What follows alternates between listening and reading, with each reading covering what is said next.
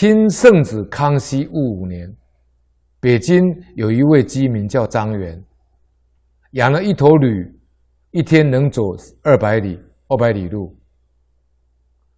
他喜欢用蹄呢去踢人、咬人。只有张元父子三人，骑他时就很温驯的这个驮带他、驮载他们啊，给他们父子三人来骑，其他人都不能够骑他。刚有一位姓杨的人呢，姑且试一试借用此借此驴来骑。这只驴呢也很幸福的让他驾驭。于是呢，啊，这个姓杨的人呢就骑这只驴呢去办事。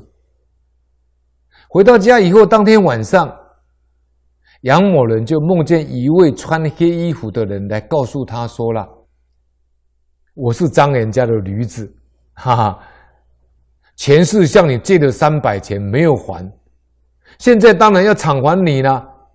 你昨天已经乘，已经乘坐我走了二百八十里路了，祈求你再乘坐我二走二十里路，我欠你的事就了结了。杨某人就问了：“你到底积欠张元多少钱呢？”黑衣人皱。皱眉忧愁的说了：“太多太多了，难以说清楚了。”杨某醒来，果然又又去借这只驴子呢来承载，但是他要要去的路程稍微远一些。这个驴子呢，这只驴子突然间跳起来，将杨某摔倒在地上。推算一下路程呢，果然是二十里路。哈，果然是二十里路哈，因为他只欠他再乘乘二十里嘛，所以果然是二十里路。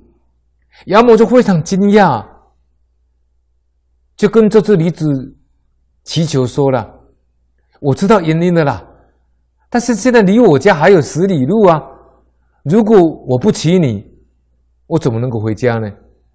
我回到家就再拿十文钱，我去买饲料给你吃，好不好？那 如何？”